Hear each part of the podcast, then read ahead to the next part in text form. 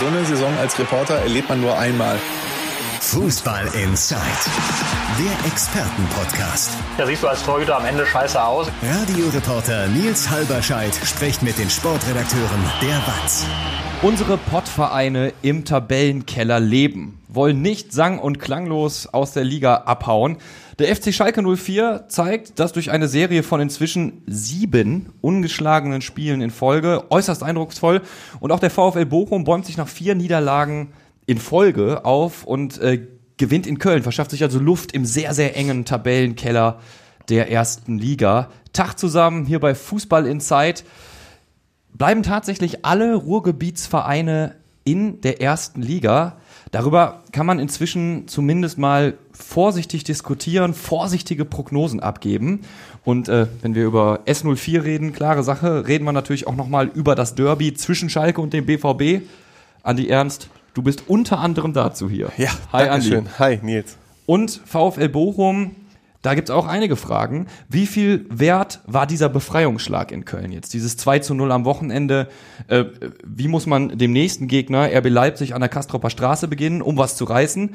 Und ja, wie kann der VfL vielleicht auch mal so langsam in die Kaderplanung gehen? Ist ja noch gar nicht so leicht. All diese Fragen beantwortet euch heute unser Bochum-Experte Christian Wob. Hallo Christian. Hallo Nils. Mein Name ist Nils Halberscheid. Ich äh, arbeite normalerweise bei Radio Duisburg, Reporter und Moderator bin ich da, rede aber viel zu viel über Fußball und deshalb darf ich regelmäßig in diesem Studio Platz nehmen.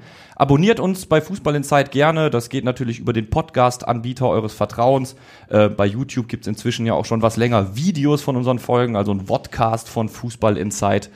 Und äh, ja, wir brauchen im Moment auch gerade eure Meinung. Sie dürfen sozusagen unsere Performance ausführlich bewerten, liebe Hörerinnen, Hörer, Zuschauer und Zuschauerinnen. Es gibt eine äh, Fußball in Zeit Umfrage. Wir wollen natürlich noch ein Stück weit besser werden und äh, das klappt halt am besten mit eurem Feedback. Äh, deshalb haben wir eine kleine Umfrage gestartet. Sind fünf Fragen. Ihr seid da also relativ schnell durch. Ähm, die verlinke ich euch in den Show Notes und macht da bitte sehr gerne mit. Hilft uns ein Stück weit noch besser zu werden besser, gut. Andi, du bist noch so ein bisschen, du hast gerade auf jeden Fall einen Schalke 04-Fangesang losgelassen, als du hier reingekommen bist. Welcher war das nochmal? Äh, Einfach Ja. nur Schalke 04. Das äh, war so für mich der, der Ansatz zu sagen, okay, der muss noch so ein bisschen im Derby-Fieber feststecken. ja. Ähm, Ne? Ja, das ist halt, äh, man bereitet sich auf den FC Augsburg vor, auf den nächsten Gegner und das ist halt so der maximale. Die ähm, Fallhöhe ist groß. Ich will jetzt nicht sagen Abturner, aber wenn du in Bochum gespielt hast, da gab es halt dieses ganze, was haben wir ja hier thematisiert, das Brimborium mit Thomas Reis und Keller-Krimi und dann wie das Spiel gelaufen ist und dann hast du, was nach Bochum schon schwer möglich ist, hast du noch mal was draufgepackt emotional äh, mit dem großen Derby gegen Dortmund. Das läuft dann auch so, so wie Thomas Reis das heute in der Pressekonferenz erzählt hat. Das Spiel ist normalerweise verloren. Also das Spiel ist schon nach dem ersten Gegentor normalerweise verloren, nach dem 1 zu 2 ist es erst recht verloren. Ja. Und dann kommst du zurück äh, und, und du spielst 2 zu 2, dann findet da eine Party statt. Also ich glaube, wenn Schalke den Klassenerhalt schaffen sollte, dann wird die Party nicht viel größer sein als das, was da Samstagabend passiert ist. Aber du hast recht, die Fallhöhe ist jetzt natürlich hoch, ne? Sieben Spiele ungeschlagen und dann fährst du nach Augsburg und äh, ja, Augsburg. Also ich will jetzt nicht das wiederholen, was ich im Vorgespräch gesagt habe über diese Fahrt. Äh, die, Sag mal so, du hast nicht, nicht viele lobende Worte gefunden. also jetzt an sich als Fahrt, Hut ab vor dem FC Augsburg, zwölf Jahre in, mit diesem Standort in der Bundesliga zu bleiben, das ist wirklich, wirklich aller Ehren wert, trotz aller Widerstände und das doch äh, äh, mit einem sehr wiedererkennbaren Fußball. Das ist schon, aber boah, die Fahrt nach Augsburg, das ist aus äh, Sicht des Pottjournalisten jetzt sicherlich nicht so die vergnüglichste Fahrt der Saison. Und das ist immer noch diplomatisch formuliert wahrscheinlich. Ja, also mein Gott, ich liebe meinen Job und so und unterwegs zu sein, das macht mir auch Spaß. Aber wenn ich mir jetzt, wenn ich jetzt ich gefragt werde, mach mal eine Rangliste der 17 Auswärtsfahrten, dann ist äh, Augsburg eher so im unteren Drittel. Okay, das können wir erstmal so stehen lassen. Wie- Du warst gerade auch, wir zeichnen ja immer donnerstags auf, auf der Schalke PK, also mehr zum anstehenden Spiel gegen Augsburg gleich. Ja, war sogar eine sehr spannende Pressekonferenz. Also die äh, zuerst langweilig anfing und dann am Ende nochmal so richtig Fahrt aufgenommen hat. Den Teaser lassen wir erstmal stehen. Lass uns die Uhr noch ein bisschen zurückdrehen und äh, auf die vergangenen Spiele schauen, Christian. Ähm, ich versuche es mal kurz zusammenzufassen. Das Spiel Köln-Bochum, nicht elegant, nicht wirklich schön, aber durch Maloche geprägt. Kann man so sagen? Das hast du relativ gut zusammengefasst, ja. Mach mal weiter. Ja, also der Druck war auf beiden Seiten ziemlich groß vor diesem Spiel. Ich würde fast sagen, auf Bochumer Seite nochmal größer als vor allem auch auf dem, auf dem Trainer Thomas Letsch. Ja. Weil du hattest, also ich finde, das Spiel hat sehr, sehr gut zusammengefasst, wie viel es um Momentum in diesem Abstiegskampf geht und auch weiterhin gehen wird. Vor vielleicht am Freitag um 20.29 Uhr hat man so gesagt, ja, also muss jetzt schon einiges passieren, dass Bochum nicht mehr absteigt, oder dass, doch, dass, äh, dass Bochum in der Klasse bleibt. Ja. Ja, anderthalb oder 90 Minuten später, äh, plus Pause dazwischen und schon denkt man so, ja, jetzt ist wieder, nicht alles wieder auf Bochumer Seite, dieses berühmte Momentum.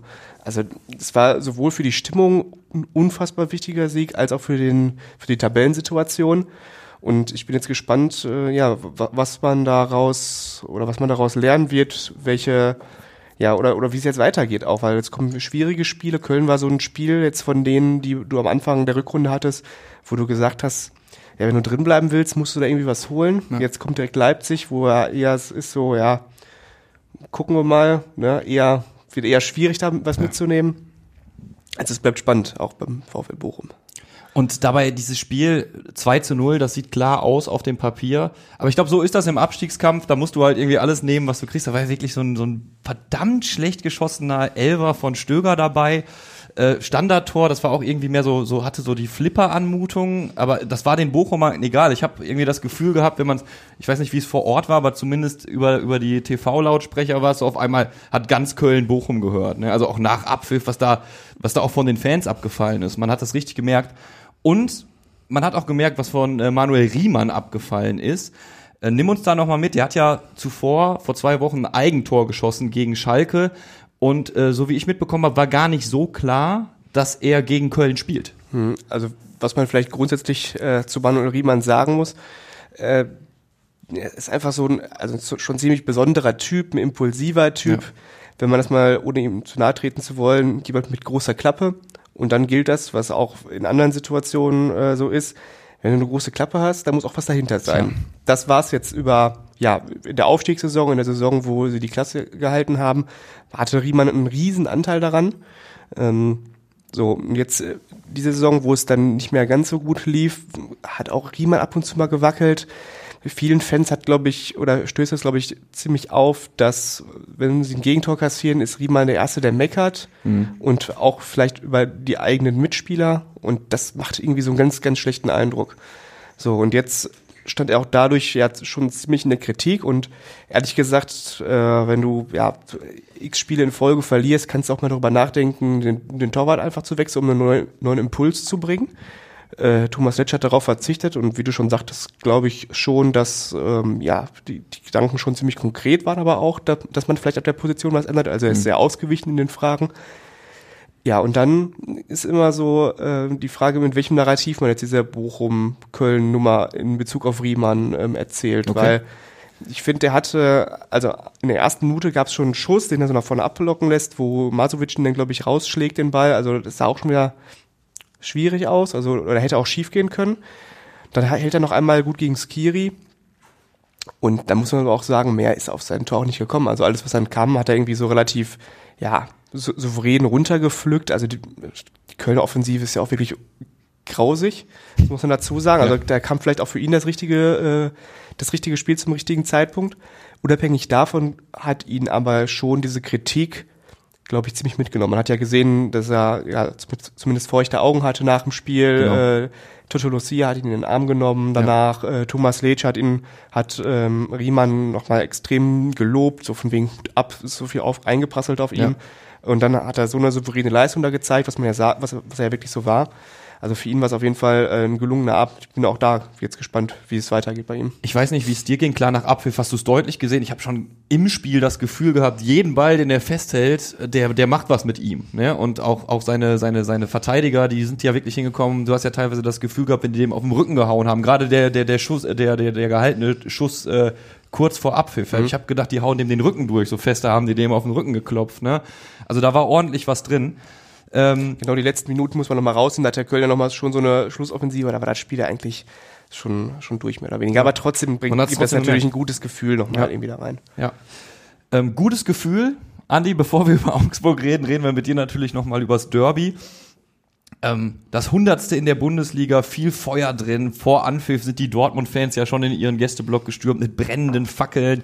Äh, die, die Schalke hatten ein Transparent mit der ziemlich klaren Botschaft, äh, unsere Kurve ist euer Verderben. Also äh, dieses Spiel, es ist einfach, wir haben es ja letzte Woche schon gesagt, es ist, es ist Magie, es ist was ganz Besonderes.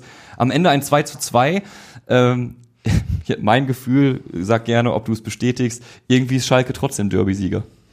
Ja, das war immer dieser Begriff des gefühlten Derby-Siegs. Ja. Ähm, natürlich war das so. Du musstest einfach nur nach Schlusspfiff auf den Platz gucken. Wie sind die, wie ist die Mannschaft eben mit den blauen Trikots mit dem, diesem Ergebnis umgegangen und wie ist die Mannschaft mit den äh, schwarz-gelben Trikots mit, dieser, mit diesem Ergebnis umgegangen? Und wie ich das gerade schon mal angedeutet habe, also Klassenerhalt feiern, das wird nicht viel lauter sein als das. Ja. Und auf der anderen Seite äh, sind die Dortmunder schon äußerst enttäuscht vom Platz geschlichen. Und da kannst du schon von einem gefühlten Sieg sprechen. Das ist aber natürlich sehr gefährlich. Ne? Thomas Reis hat schon nach dem Spiel versucht, das alles ein bisschen einzufangen. Ne? Während äh, Gerard Asamoah in den Mixdown kam und sagte, nach dem Spiel muss man einfach feiern und so gut gelaunt. Und Ja. da gab es ja dann die Videos, die hinterher kamen von Asamoah, der irgendwie Kopf in den Nacken und so inbrünstig dann singt, äh, ne, eine Liebe, die niemals endet und Ja. so. Also so richtig Theater, so Schalke halt. Es war halt Schalke. Und Thomas Reis hat schon gesagt, so Leute, das war jetzt nur ein Punkt und normalerweise hätten wir dieses Spiel ja verloren und schätzt das alles mal wirklich realistisch ein. So, ne? Also das war schon so, dass ähm, Borussia Dortmund, also sagen wir so, Schalke hat nicht den einen Punkt gewonnen, sondern Borussia Dortmund hat leichtfertig die zwei Punkte verloren. So würde ich es mal formulieren, auch wenn ich damit wieder riskiere, äh, angefeindet zu werden. Aber es ist nun mal so. Also es war Naja, wenn du zweimal in Front bist, ne? Und zweimal wenn du eine Qualität auf dem Platz hast wie Borussia Dortmund, äh, dann darfst du das Spiel schon mal gar nicht abgeben, Ja. in keiner Art. Und wenn du vor allen Dingen noch zweimal in Führung liegst. Ja. Ich meine, Christian, du hast auch Borussia Dortmund verfolgt in, den letzten, in letzter Zeit. Du warst auch oft da. Du warst auch in Chelsea. Also du kannst es ja auch bewerten. Also Borussia Dortmund darf dieses Spiel einfach nicht abgeben. Es ist, äh, das äh, war absolut fahrlässig, vor allen Dingen im Titelkampf. Ja, zumal, zumal du auch, ähm, also du gehst in, du gehst in Führung, du, du erspielst dir zig Chancen, ähm, auch dann irgendwie das Spiel zuzumachen, wobei man da sagen muss, ja, also wa- was das, klar, die Chancenverwertung war in dem Fall nicht das Problem. Da würde ich jetzt mal weg von dieser Mentalitätsdebatte wieder gehen, dass sie das irgendwie im Kopf nicht ge hingekriegt haben. Ne? Also da muss man schon sagen, die waren, haben ein paar wichtige Spiele auch gefehlt, gerade die du brauchst, um gegen Schalke irgendwie Chancen zu kreieren. Das haben sie aber geschafft und ähm, dass sie jetzt nicht jedes Spiel gewinnen werden, war, glaube ich, klar, aber dass du dann ausgerechnet auf Schalke nach zweimaligen Vorsprung das Ding aus der Hand gibst, ist natürlich unfassbar überflüssig und ähm, die, die Schalker werden natürlich jetzt bis zum Ende darauf rumreiten und äh, das ist Narrativ verfolgen. Äh, das war das Spiel, in dem die Dortmund die Meisterschaft verspielt haben. Und- ist natürlich völlig und- klar. Das, was ich aber natürlich nicht verneinen möchte, ist, dass äh, die kämpferische Leistung dieser Schalker Mannschaft war exorbitant. Die war wirklich klasse. Zweimal zurückzukommen gegen Borussia Ja. Dortmund ist nicht selbstverständlich. Und äh, deswegen waren diese Feierlichkeiten auch wirklich verdient. Also ich habe es hinterher geschrieben, allein der Marktwert von Jude Bellingham ist 110 Millionen Euro. Das ist 50 Millionen Euro mehr Marktwert. Alleine er als der gesamte Kader des FC Schalke. Und das macht den Verein natürlich irre stolz, da einen Punkt geholt zu haben. Oder wenn einer wie Henning Matriciani, der als Symbolfigur für diese Schalker Mannschaft, die sich so gewehrt hat, gilt, der hat als Marktwert, äh, boah, jetzt bin ich in Prozentrechnung schlecht, aber der hat einen Marktwert 400.000, glaube ich, und dann rechne das mal hoch gegen 110 Millionen Euro. Oder er war auf seiner Seite gegen Daniel Mahlen und äh, weiß ich, wie teuer der war, und der läuft immer eben kurz zweimal den Ball ab, ne? 30 Millionen, meine So. ich, ja. Und dann bist Wahnsinn. du bei Henning Matriciani, der vor zwei Jahren noch als äh, Auszubildender zum Physiotherapeuten die Leute durchgeknetet hat und der fängt an, Borussia Dortmund jetzt durchzukneten. Ne? Ja. Und das ist äh, schon sehr beachtlich gewesen und äh, das soll jetzt hier nicht unter den Tisch fallen. Aber Ja. was ich möchte, ist das Ganze realistisch einschätzen, das, was Thomas Reis auch macht. Ne, dass er sagt, Leute, wir haben den Punkt da glücklich geholt und äh, man, da darf man nicht vergessen bei aller Freude. Ne? Und man darf jetzt bloß nicht abheben, nur weil man denkt, man hat jetzt hier mal Borussia Dortmund einen Punkt abgenommen. Ja, das klar, das stimmt. Aber ich meine, du musst ja auch, wenn du dieses Derby ausklammerst, äh, haben wir auch gerade im Vorgespräch schon mal angerissen das Thema. Du musst ja schauen, wo hast du einen Punkt geholt in den letzten sieben Spielen. Da war Union dabei, da war Wolfsburg dabei. Du schlägst deine direkten Konkurrenten. Ähm, also das ist ja eine Entwicklung, da darfst du ja eigentlich gar nicht mehr absteigen. Ja, ähm, ich will das Momentum, den Momentum-Begriff mal aufgreifen. Natürlich liegt das Momentum auch klar beim FC Schalke. Werbung. Werbung Ende. Was nicht nur an den Ergebnissen liegt, sondern natürlich auch an der Unterstützung. Das ist ja das, was alle, die jetzt aktuell gegen Schalke spielen, noch sagen, dass diese Wucht der Fans und dass diese Schalke-Fans nicht mehr diese ungeduldigen Schalke-Fans sind, als die sie viele Jahre verschrien waren. Was, was, wie viele Pressekonferenzen habe ich gehört, wo es immer nur hier ist, komm, wir müssen auf Schalke 15, 20 Minuten lang die Null halten, dann fangen die eh an zu pfeifen bei einem Fehlpass und dann hast du schon mal eine gute. Chance irgendwie. Und das ist halt gar nicht mehr der Fall. Also äh, die Fans sind sehr realistisch geworden und äh, man hat wirklich das Gefühl, dass alle 160.000 Mitglieder plus alle 50.000 Schalker im Stadion und die Profis wirklich diese Liga halten wollen. Das ist natürlich noch ein zusätzlicher Mitspieler. Und es ist Thomas Reis, wie wir schon dargestellt haben in den vergangenen Wochen, auf vielfältige Art gelungen, ähm, quasi die aus diesem nicht zwingend top Bundesliga-tauglichen Kader das rauszukitzeln, was dieser Kader wirklich ja. kann. Ja, hat seine Zeit gebraucht. So, es hat gebraucht, aber er hat genau das rausgezogen, was die Mannschaft kann. Das ist nicht der attraktivste Fußball, aber sie liefern das ab, was sie können, was sie sollen. Es sind ein paar Spieler zurückgekommen, die wichtig sind. Ja. Und das kommt am Ende jetzt dabei raus. Und das ist äh, die realistische Chance, die Klasse zu halten. Du hast ein paar Derbys schon erlebt, sagst gerade selbst, wenn die die Klasse halten sollten, die Jungs, dann wird die Party nicht viel fetter. Ähm, Im Vergleich zu dem letzten Derby, was du auf Schalke erlebt hast, war es anders oder war es dieses, dieses, dieses bekannte alte Geister, Gefühl? Geisterspiel 0 zu 4. Ach so, also, ja, du warst, war klar, du warst ja da, du warst natürlich da. Äh, ich rede natürlich also, von echten Vor-Corona-Derbys auf Schalke. Echten Vor-Corona-Derbys auf Schalke, ja. Ich habe schon so viele auf Schalke mitgemacht, das stimmt schon. Äh, also es war schon von der Emotionalität her eins der äh, echt besseren. Aber ich habe natürlich auch schon Siege gesehen, so, ne, von, deswegen ist das schwer vergleichbar, äh, wenn du, wenn ich, also ich bin jetzt gerade in mir drin und was habe ich alles für Derbys gesehen? Und dann denke ich an die Schalke-Mannschaft mit Verfan, Raoul, okay. Jurado und ja. Hövedes und so, dann denkst du schon, das war jetzt, war jetzt halt auch andere Zeiten, ne? Da hatte, war Schalke halt Favorit in den Spielen gegen Dortmund und da sieht man dann auch, in welche Richtung sich das Ganze dann gedreht hat. Ja. in den vergangenen Jahren. Und was für ein alter Sack ich mittlerweile bin, das stelle ich auch gerade fest. Entschuldigung, ich wollte dich nicht in diese Richtung bringen, gedanklich. Christian, du bist definitiv kein alter Sack. Nee, noch nicht. Und äh, bevor Andi jetzt hier zu, zu traurig wird, gehen wir schnell wieder rüber zu Bochum. Da ist ja auch die Frage, klar, Klassenerhalt ja oder nein, wird das was oder nicht? Ähm, beim VfL ist man hingegangen und hat natürlich jetzt gesagt, Lizenzierungspapiere reichen wir na natürlich für beide Ligen ein. Ähm, natürlich ein sinnvoller Schritt erstmal in der jetzigen Situation. Kannst ja von dem, von dem Sieg nicht viel kaufen. Grundsätzlich, das schreibt auch der Kollege Ralf Ritter in der Watz, ähm, will man hingehen und den Kader verjüngen. Gleichzeitig verlängerst du aber mit Lucia, der ist 37. Wie passt sowas ins Bild? Ja, also grundsätzlich muss man natürlich sagen, dass die schon von Anfang, also vom ersten Spieltag an oder von der letzten Sommerpause schon angefangen haben, den Kader mhm. zweigleisig äh, zu planen. Also es war so die Fragestellung, es wurde ein bisschen Geld eingenommen, geben wir es jetzt komplett dafür aus, um den Kader zusammenzustellen, der immer noch äh, deutlich günstiger sein wird als von allen Mitkonkurrenten. Mhm investieren wir da so viel, dass es uns vielleicht oder dass wir ein Riesenproblem haben, wenn wir dann absteigen? Oder sparen wir vielleicht ein bisschen was, haben dann jeden mit ein bisschen höheren Budget in die zweite Liga und haben da dann einen kleinen Vorteil. Also das war schon, es wird von Anfang an, also von Tag eins nach dem Aufstieg wurde angefangen, schon auch wieder für die zweite Liga zu planen. Also kann es schon sein, dass das mit sehr viel Besonnenheit agiert wird in Bochum. Ähm, zweites Thema mit den Verlängerungen, ja, ist natürlich, ähm, oder mit Lucia, ich meine, wer das Spiel am Freitag gesehen hat, der kann auch was, der Mann. Der, der hat noch was drauf. Ja. So, er gerät auch an Grenzen, wenn er gegen, äh, wenn er gegen Bayern München spielt, wenn er gegen Borussia Dortmund spielt, gegen Leipzig spielt. Aber ähm, er bringt unfassbar viel Sicherheit, Zweikampfstärke, Erfahrung, ähm, ja. ist einfach ein, ein sogenannter Mentalitätsspieler, ähm, Publikumsliebling. Man würde ihm so, also wenn man jetzt sagt, oder wenn Thomas Leth irgendwann mal ankommt, ja, Toto, pass auf, das reicht nicht mehr jetzt, um äh, zu spielen oder um jedes Spiel zu machen, bleibst aber ein wichtiger Mann für die Kabine, dann wird er sich auch ohne Murren und Knurren auf die Bank setzen. Und solche Spieler brauchst du auch, die du danach irgendwie in den, ähm, ja, irgendwie in den Verein noch integrieren kannst. Also von daher macht das schon Sinn, weiter mit ihm zu arbeiten einfach. Ne? Also mindestens ein Jahr jetzt noch bis äh, 24 und äh, ja, dann mal schauen.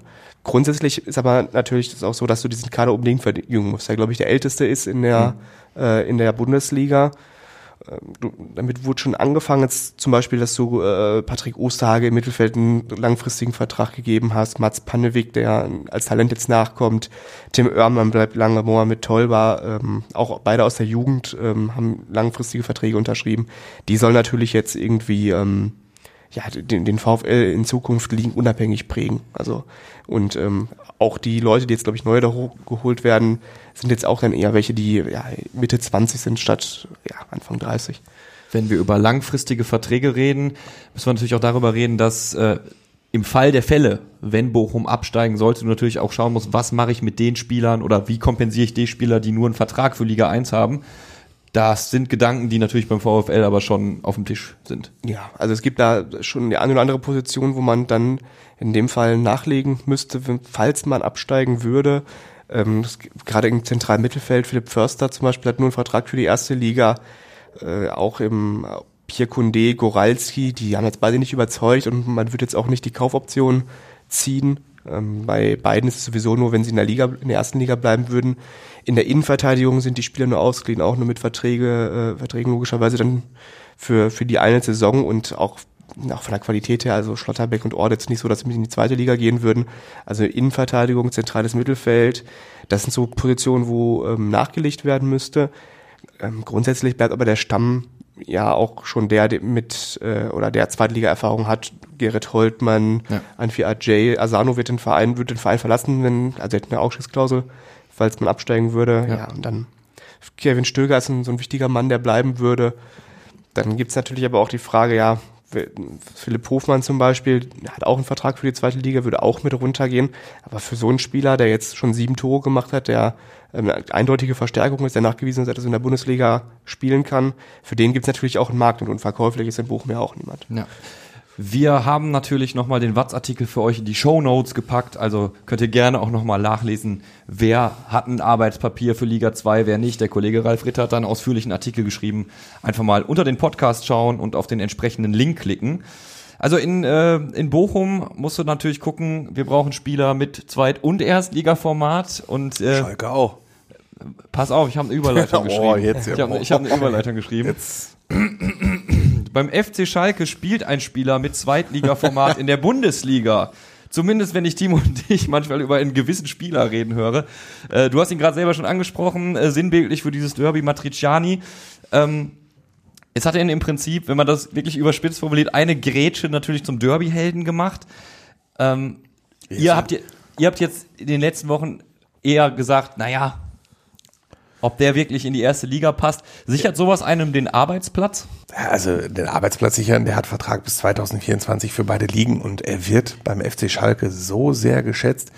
Das hat damit zu tun, ähm, dass er flexibel einsetzbar ist in der Abwehr. Also er hat diese schon rechter Verteidiger gespielt, linker Verteidiger gespielt, Innenverteidiger gespielt. Und äh, er wird für seinen Einsatz sehr geschätzt, für seinen Fleiß, für die Bereitschaft, sich weiterzuentwickeln. Das ist einer, der nicht murrt, wenn er mal auf der Bank sitzt. Ein sehr sympathischer, ruhiger Vereinsspieler, dem jegliche Art von Glamour fern ist. Mhm. Und ist ja auch so ein, so einen hat natürlich jeder Trainer und jeder Sportvorstand und Sportchef gerne.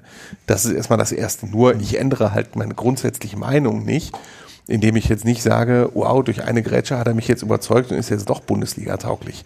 Also ich würde jetzt schon sagen, der spielt linker Verteidiger, der hat in der ersten Halbzeit auch schon einige Male nur die Hacken gesehen von Malen.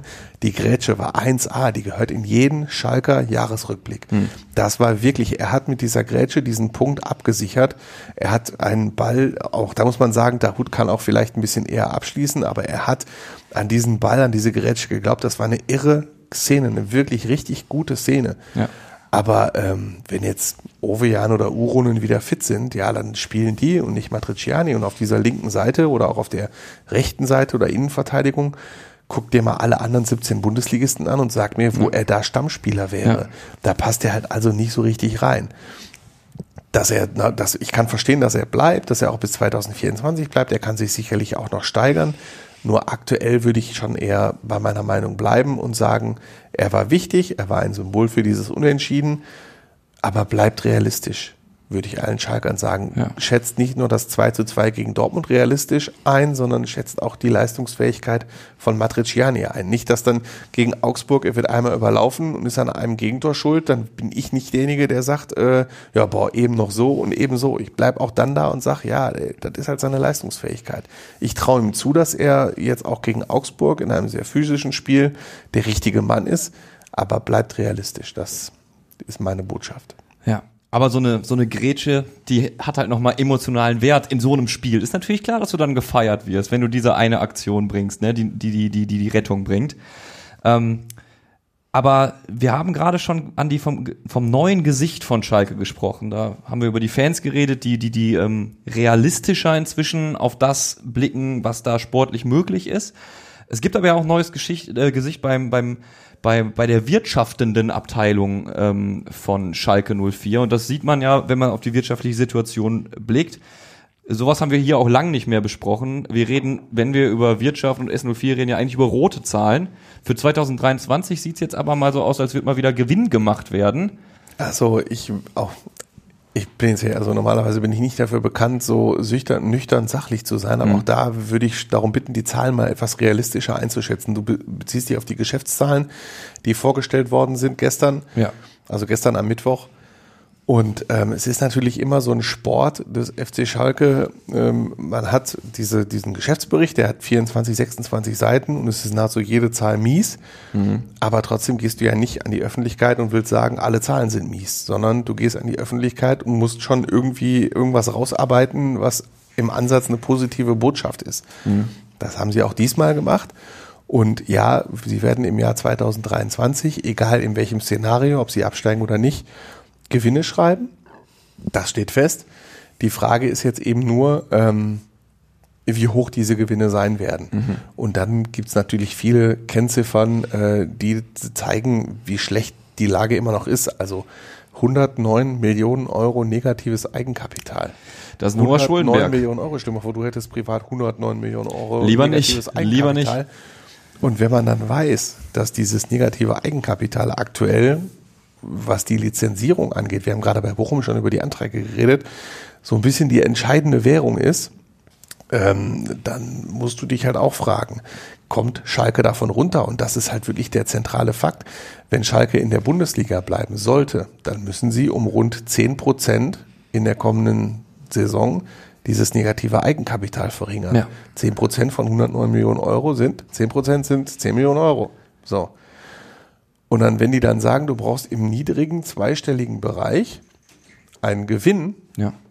und dann rechne mal die 10% hoch. Sie müssen diesen Gewinn machen in, bei, beim Klassenerhalt, damit sie überhaupt ohne Punktverlust durch die Lizenz kommen, als Beispiel.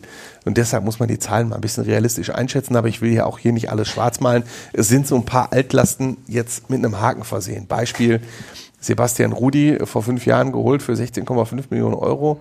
Christian Heidel, der damalige Manager, hat nicht nur gesagt, wir holen hier einen Nationalspieler, der uns für die nächsten Jahre gut tun wird, sondern wir haben das auch noch super finanziert, nämlich in Ratenzahlung. Ja. Und die Ratenzahlung ist jetzt aber abgeschlossen. Ja. Beispiel zwei, Aminarit, haben wir auch in, bei jeder Geschäftszahlenpräsentation drüber gesprochen, wie sehr er Schalke auf der Tasche liegt. Auch dieser Transfer ist jetzt so gut wie fix. Äh, Olympique Marseille muss, das ist die letzte Bedingung, die erfüllt sein muss, äh, mindestens Zehnter werden. Und hat im Moment 21 Punkte Vorsprung auf diesen zehnten Platz. Das ist dann symbolisch dafür, dass doch auch sehr viele Brocken, Christina Rühl-Hammers, die Finanzvorständin, bemüht immer und immer wieder, egal wann wir sie haben, das gleiche Bild Ja. von diesem Rucksack, den Schalke hinten trägt und in dem ganz, ganz viele schwere Steine sind. Der nur langsam leichter So, wird. und da sind immer noch ganz, ganz viele schwere Steine drin, aber halt nicht mehr so viele wie vor drei Jahren. Das heißt, du musst noch viele Jahre gut wirtschaften, um mal sagen zu können, jetzt Und ist Schalke dieser sollte, Rucksack und das, abzulegen. Das sagt sie auch, ähm, jedes Jahr in der Bundesliga hilft, um schneller aus dieser Nummer rauszukommen. Weil 109 Millionen Euro negatives Eigenkapital, 180 Millionen Euro Gesamtverbindlichkeiten, das möchtest du nicht haben. Bleibt Schalke, bleibt Bochum in der Bundesliga? Das ist eine interessante Frage. Und ich finde, äh, Lucia hat es nach dem Abpfiff in Köln, äh, Bochums Kapitän, sehr gut auf den Punkt gebracht. Zehn Endspiele, um das große Ziel zu erreichen. Christian, jetzt ist es bei äh, Bochum äh, das erste von zehn Endspielen und dann halt direkt eine richtig krasse Nummer. RB Leipzig, Hinspiel ist deutlich verloren gegangen, 0 zu 4 auswärts, jetzt zu Hause. Was spricht in diesem Spiel neben den Fans, neben der Kastropper Straße natürlich denn jetzt für Bochum nach diesem Sieg in Köln? Also erstmal die Hoffnung, dass äh, Thomas Letsch, davon gehe ich auch aus, aus seinen Federn mehr oder weniger gelernt hat. Also das war ja sein Debüt damals in Leipzig, es ging völlig in die Hose. Stöger draußen gelassen, Goralski kam plötzlich in die Startelf, Fünferkette. Dann macht er inzwischen auch selber so, ja, schon mal den einen oder anderen Spruch gegen sich selbst von wegen, das war ja vielleicht gar nicht so, also der Trainer. Ähm, also ja, und dann wird's aber auch, ja, das ist alles natürlich so ein bisschen Küchenpsychologie, was vielleicht da helfen könnte. Klar, die Fans, wie in jedem Heimspiel bislang, waren irgendwie so ein Faktor zumindest. Dann vielleicht, dass Leipzig jetzt von Haaland ziemlich auf den Deckel bekommen hat. Da weiß man auch nicht, dafür bin ich jetzt nicht zu sehr Leipzig-Experte glücklicherweise, äh, um sehen zu können, wie sie Glücklicherweise. um sehen, um sehen zu müssen, äh, ähm, ja, wie, wie die mit solchen Spielen umgehen. Ja. Muss man mal schauen, ob das irgendwelche äh, ja, Auswirkungen hat. Aber ansonsten muss man ja sagen, wenn alles normal läuft, gewinnt das Leipzig das Spiel 2-3-0. ja. Also, Naja, das war schon eine auch herbe- Da, auch da muss man alles so ein bisschen irgendwie realistisch sehen, nur weil sie jetzt in Köln gewonnen haben, die auch irgendwie unfassbar schlecht sind momentan. Heißt das jetzt nicht, dass man auch dann direkt gegen Leipzig zu Hause was holt. Was ich aber nicht ausschließen würde, weil bei Bochum zu Hause kann irgendwie alles so passieren. Und die Leipziger wurden ja wirklich schon hart verprügelt äh, von Man City. Äh, Fünf Tore allein durch Erling Haaland und äh, dann kamen ja noch zwei dazu. Also das war schon eine heftige Klatsche. Andi, wir kommen nicht drum herum, über Augsburg zu reden. Du warst gerade auf der PK und man hätte erwartet, du kommst dahin und Thomas Reis sagt, cool, da bauen wir drauf auf, jetzt fahren wir nach Augsburg, da zeigen wir wieder eine tolle Leistung und dann gucken wir mal, wie die Reise weitergeht. Aber war nicht so. Also sagen wir so, es war zehn Minuten lang eine eher langweiligere Pressekonferenz, aber ähm, ja, Thomas Reis wird halt für seine Ehrlichkeit geschätzt, äh, für die er auch in Bochum geschätzt wurde, Vergangenheit. Also der erzählt halt keinen Quatsch da oben, ähm, zumindest nicht immer, so damals in Bochum, äh, da wirft man ihm immer noch ein bisschen was gab da die hinterher. ein oder andere PK, wo das vielleicht nicht ganz so zutreffend war. Ja, Es gab aber da jetzt, ja einen er, wird, er wird auf Schalke dafür sehr geschätzt und ähm, ich habe ihn dann darauf angesprochen, ähm, auf das, was ich schon mal gesagt habe. Du hast zwei emotionale Höhepunkte gehabt und ähm, ich stelle mir das halt wirklich schwierig vor, ne? wenn du dann vor der Kurve stehst und feierst und äh, singst da super FC Schalke und du musst dann nach Augsburg fahren zu einer Mannschaft, die die meisten gelben Karten kriegt, also das auch wirklich mit Abstand in der Liga. Ne? Ja. Du weißt genau, da gibt's richtig auf die Socken. Und ich habe dann gedacht, ja, nee, Mannschaft, also nochmal die normale Antwort im Profifußball wäre, ja, nee, die Mannschaft äh, verpackt alles super und Trainingsleistung war super. Und Thomas Reis sitzt da sagt, ja, Training heute war, also er hat suggeriert, Training war scheiße, aber er hat formuliert, Training war unterirdisch heute. So, wir alle sitzen alle im Podium und denken nur so, hä? Und das ist ja Training unterirdisch. Wenn wir so spielen, äh, wie wir heute trainieren, ja, dann brauchen wir nicht nach Augsburg fahren. Da haben wir danach gefragt, so, sag, aber wie, woran machen Sie das jetzt fest mit, mit äh, dem Training? Und er hatte ganz klar gesagt, im Training am Donnerstag, also zwei Tage vor einem Spiel, äh, macht er immer 11 gegen 11. Und die, so, die B11 äh, simuliert dann den Gegner, spielt dann in der, Grund, in der erwarteten Grundordnung des Gegners, ähm, mit der erwarteten Pressinglinie und so weiter. Und er sagte, ähm, unsere Mannschaft hat dann versucht, äh, hinten rauszuspielen Real Madrid. Aber geht einfach nicht. Wir sind nicht Real Madrid. So, ne, da verlierst du halt den Ball und äh, der Gegner macht dann halt Tore. Ja. Dann spricht das an und dann machen die immer noch so weiter und versuchen zu spielen wie Real Madrid. Das geht nicht. Sagte er, hat er denen dann gesagt, er sagte, es ist jetzt meine Verantwortung als Trainer, dafür zu sorgen, dass das nicht im Spiel so ist, weil er sagte, wenn das im Spiel genauso passieren sollte, ja, dann kann es sein, dann kriegst du halt wieder sechs Stück wie gegen Leipzig. Das ist halt sehr schön, dass er dann auch so eine Botschaft dann mal an die Öffentlichkeit bringt. Ist natürlich auch rhetorisches Kalkül, ne? sagen. um auch die Sinne nicht nur der Profis, sondern halt auch der Fans zu schärfen. Ne? So nach dem Motto, äh, dass die Profis machen zwar auch im Training sowas, aber dass die Fans auch in ihre Köpfe kriegen, Leute. Äh, nur weil wir jetzt 2-2 gegen Borussia Dortmund gespielt haben, sagt Reis den Fans, sind wir jetzt nicht Real Madrid. Das gilt nicht nur für die Mannschaft im Training, sondern auch für die Fans auf der Tribüne. Aber meinst du nicht, das kann falsch ankommen? Wenn jetzt Nein, dein eigener null. Coach sagt, also an- bei der Mannschaft, wenn dein eigener Coach sagt, hör mal, das war Nee, aber ziemlich scheiße, was, wie redet der denn in der Öffentlichkeit über uns? So Nein, äh, ich hatte ein Interview mit Ralf Fährmann und äh, Ralf Fährmann hat mir klar gesagt, äh, das Gute bei Thomas Reis ist, der sagt nicht der Öffentlichkeit Variante A und uns Variante B. Okay. So, der sagte, und ich meine, Ralf Herrmann hatte als Ersatztorwart schon, hätte er genügend äh, Gründe gehabt, um am Anfang halt ein bisschen sauer zu sein. Er sagte, nee, also auch in der Torwartfrage war der immer offen, immer zur gesamten Torwartgruppe und da war in der Öffentlichkeit nicht ein Wort anders als das, was der uns gesagt hat. Das war alles, baute aufeinander auf und das macht ihn dann auch so, so greifbar. Ja. Ne? Und was ihn halt auch greifbar macht für die Spieler, weshalb er da halt auch nicht so äh, umstritten ist, dass jeder, der abgeschrieben scheint, ist nicht abgeschrieben, wenn er gut trainiert. Guck dir an, Ralf Herrmann ist das beste Beispiel dafür oder auch jetzt Karaman, der das 2 zu 2 köpft gegen Borussia Dortmund, der war abgeschrieben, der saß teilweise auf der Tribüne, Ja. aber er war nicht abgeschrieben, hat gut trainiert, kommt dann rein und erzielt dann dieses wichtige Vor Derby. Ewigkeiten das letzte Tor für Genau, war er so vom Flop zum Derby-Helden, das ja. geht bei keinem Verein so schnell wie bei Schalke 04. Werbung. Werbung Ende. Gnadenlose Ehrlichkeit kennt man ja so auch eher seltener Es, heutzutage. es macht ihn halt echt nahbar. Ja. Das muss ich sagen. Ich weiß jetzt nicht, wie die Bochumer das jetzt sehen, aber auf Schalke ist der, er ist sehr, sehr nahbar dadurch und die Leute fangen ihn echt an zu lieben. Wenn du, die Pressekonferenz wird ja immer live übertragen bei YouTube, ne, Ja. auf dem YouTube-Kanal des FC Schalke und wenn du die Kommentare darunter liest, ne, ist auch endlich mal der richtige Trainer zur richtigen Zeit und endlich sagt einer, äh, Thomas, du machst das richtig, wir haben kein Tiki-Taka-Team und so, ne, und äh, tritt den mal richtig in den Arsch und so, endlich haben wir mal einen, der nicht alles schön redet. Also das kommt bei den Leuten an. Er trifft wirklich, ich weiß jetzt nicht, wenn wir jetzt hier sitzen würden und Fußball in Zeit über die TSG Hoffenheim machen, ob wir da die Nase rümpfen würden, das weiß ich nicht. Aber das kommt auf Schalke richtig an bei den Leuten. ja. Also natürlich ist Bochum und Schalke jetzt, was das angeht, nicht, also ein ganz anderes Umfeld und so. Aber auch das waren ja wirklich auch die Sachen, die geschätzt worden sind und bei, bei in Bochum an Thomas Reis.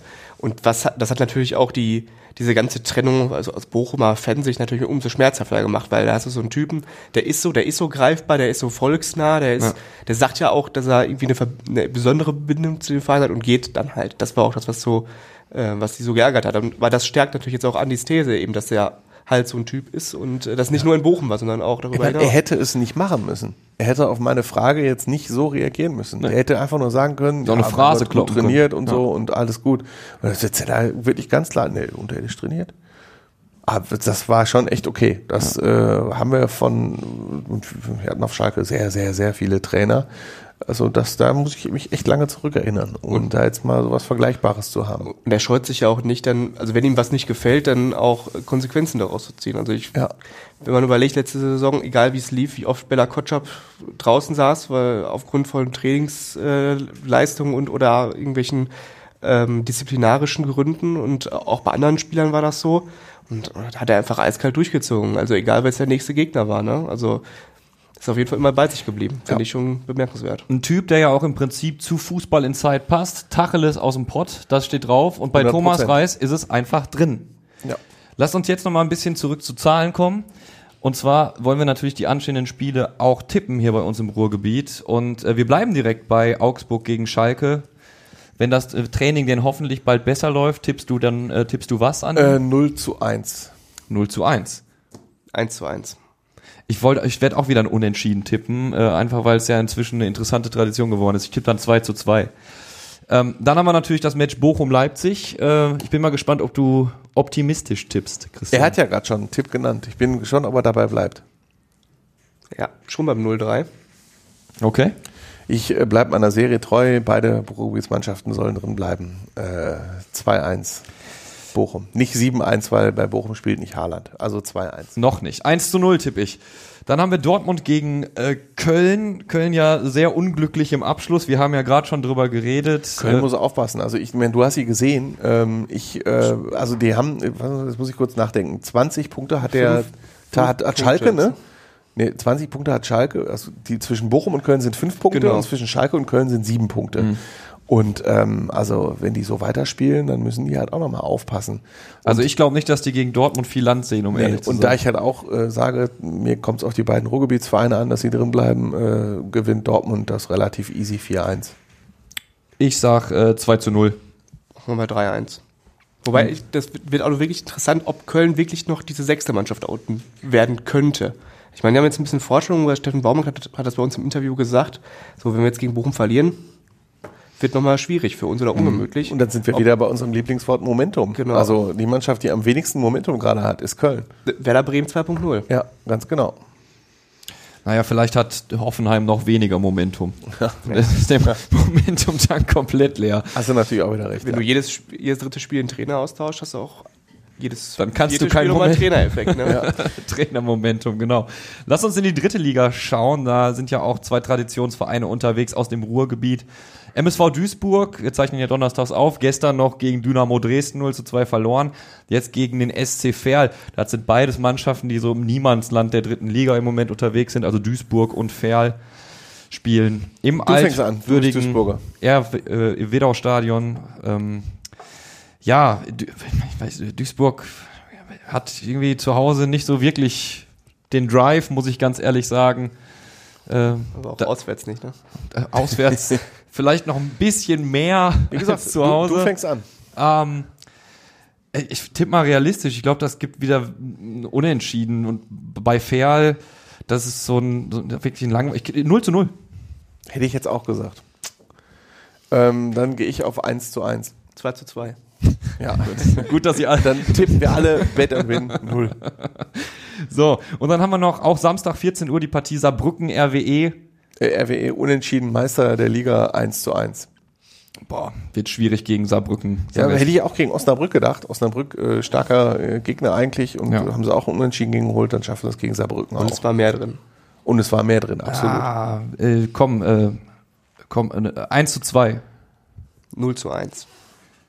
Und dann haben wir noch die Regionalliga West natürlich, zwei Matches. Äh, Düren gegen Rot-Weiß Oberhausen.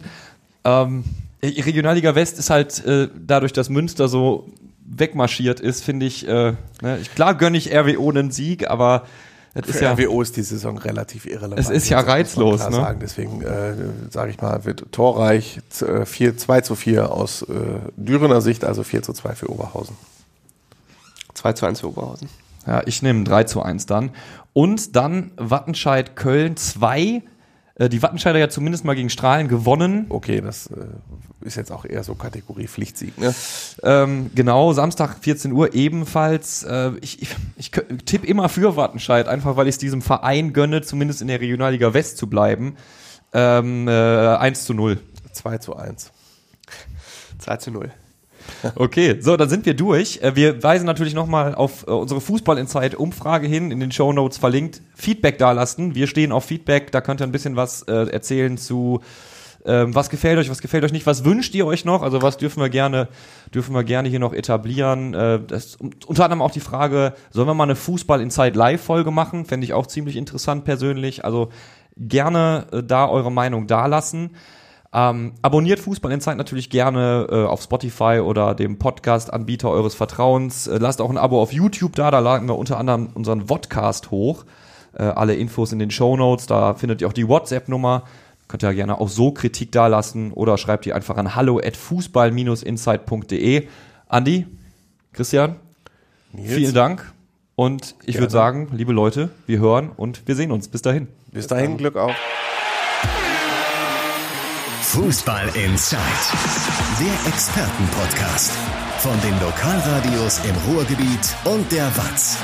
Jeden Donnerstag neu, überall, wo es Podcasts gibt.